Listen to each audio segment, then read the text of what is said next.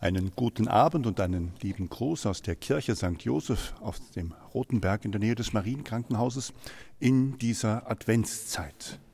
Es ist der 2. Dezember, der Advent hat gerade begonnen und in Gedanken sehe ich die Poststationen von Turn und Taxis oder anderen vergangenen Epochen und Zeiten, in denen Menschen unterwegs waren in den Postkutschen und dann von Zeit zu Zeit, wenn die Pferde Ruhe brauchten, es Stationen geben musste, wo man abspannen, ausruhen und sich für weitere Fahrtetappen vorbereiten konnten.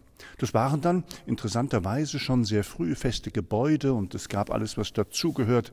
Es gab das Personal, das sich kümmerte und für die Reisenden gab es den Wartesaal.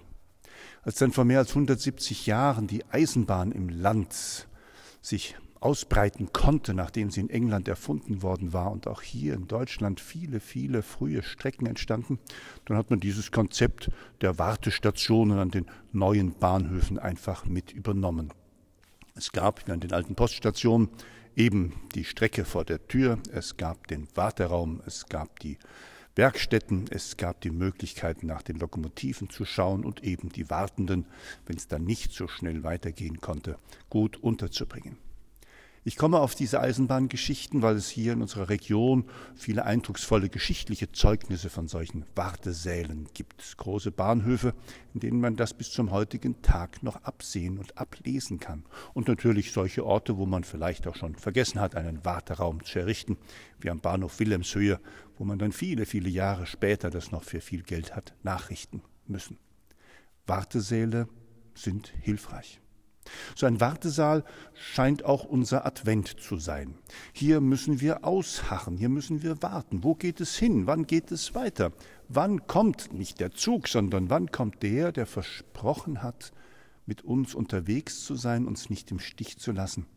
Oder wie es im Eröffnungsvers des heutigen Gottesdienstes heißt, der Herr wird kommen und nicht zögern. Er wird die Finsternis in Licht verwandeln und sich allen Völkern offenbaren. Im Namen unseres Herrn Jesus Christus, Licht und Frieden. Hier versammelt in der Kirche im Wartesaal des Advents, liebe Zuhörerinnen und Zuhörer, schauen wir auch ganz ungeduldig. Draußen kommt noch jemand. Schauen wir raus. Wird es besser werden mit den hohen Infektionszahlen und wird die Pandemie zu besiegen sein? Wird es gerechter zugehen in dieser Welt, in der arm und reich doch so zusammentreffen, dass der eine zu wenig und der andere viel zu viel hat? Müssen wir noch lange warten, dass Recht und Gerechtigkeit sich breit machen und dass man vielleicht die drohende Klimakatastrophe noch abwenden kann? Wir sind ungeduldig im Wartesaal des Advents. Wir sind ungeduldig. Wir warten auf den Messias, den Erlöser, der mit uns unterwegs ist. Auch er ist längstens im Wartesaal der Geschichte. Er, der für uns Kreuz und Leid getragen und uns erlöst hat, er lädt uns ein, mit ihm zusammen unterwegs zu sein, mitzuwirken und mitzubauen an der neuen Welt. Herr unser Gott, bereite durch das Wirken deiner Gnade unser Herz, damit wir bei der Ankunft deines Sohnes würdig sind, am himmlischen Gastmahl teilzunehmen unter seiner Hand das ewige Leben als Speise zu empfangen. Darum bitten wir durch ihn, Jesus Christus, deinen Sohn, unseren Herrn und Gott, der in der Einheit des Heiligen Geistes mit dir lebt und herrscht in alle Ewigkeit. Wir Adventmenschen, wir im Warteraum des Advents, wir dürfen die Nähe des Herrn suchen. Er wird kommen, er wird sein Volk retten und selig sind die, die bereit sind, ihm entgegenzugehen, auf ihn zu warten und von ihm alles zu erhoffen. Hören wir Worte aus dem Matthäusevangelium. Jesus zog weiter und kam an den See von Galiläa. Er stieg auf einen Berg und setzte sich. Da kamen viele Menschen und brachten Lahme, Krüppel, Blinde, Stumme und viele andere Kranke zu ihm.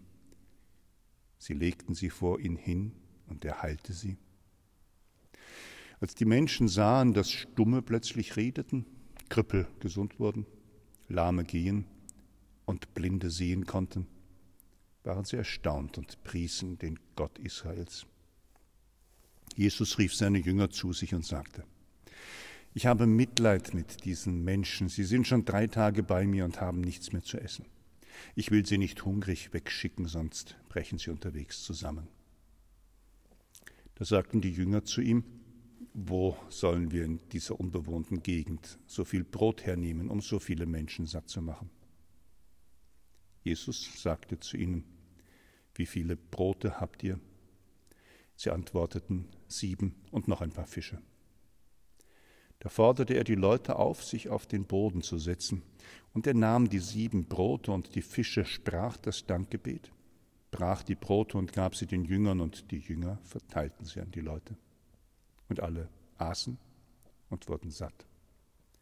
Dann sammelte man die übrig gebliebenen Brotstücke ein, sieben Körbe voll. Frohe Botschaft unseres Herrn Jesus Christus. In Gebetsgedanken, verbunden mit denen, die uns zuhören, mit so vielen Menschen, die mit uns beten, wollen wir rufen. Für die getrennten Christen, wir beten um Einheit im Glauben und an den Gemeinschaft am Tisch des Herrn. Herr, erbarme dich. Für alle Menschen um Hunger nach dem Brot des Lebens. Lass zum Herrn uns beten. Herr, erbarme dich. Für die Kranken und Sterbenden um Stärkung durch die heilige Eucharistie. Lasst uns zum Herrn beten. Herr, erbarme dich. Wir wollen an unsere Verstorbenen denken und bitten um Anteil am himmlischen Hochzeitsmahl. Lass zum Herrn uns beten. Herr, erbarme dich. Gütiger Gott, du willst, dass wir bei der Ankunft deines Sohnes die Speise des ewigen Lebens empfangen. Bereite dazu unser Herz durch Christus, unseren Herrn. In dieser Adventszeit wird wenig gesungen werden können, denn immer da, wo Menschen zusammenfinden, ist das Singen schwierig. Man muss große Abstände halten, man muss sich und den anderen schützen und dann verliert man vielleicht auch schon fast die Lust am gemeinsamen Singen. Aber eine kleine Melodie summen und eine kleine Weise aus alten Zeiten anstimmen, das ist ja jedem erlaubt, wenn er so für sich unterwegs ist. Macht hoch die Tür, die Tor macht weit. Wir sagen euch an den lieben Advent, sehet, die erste Kerze brennt. Komm, o oh Heiland, komm. Ja, diese Weisen und Melodien, wir können singen für uns und still. Ihnen allen gute Wünsche, einen gesegneten Abend, eine gute Zeit und Gottes Segen für den Advent.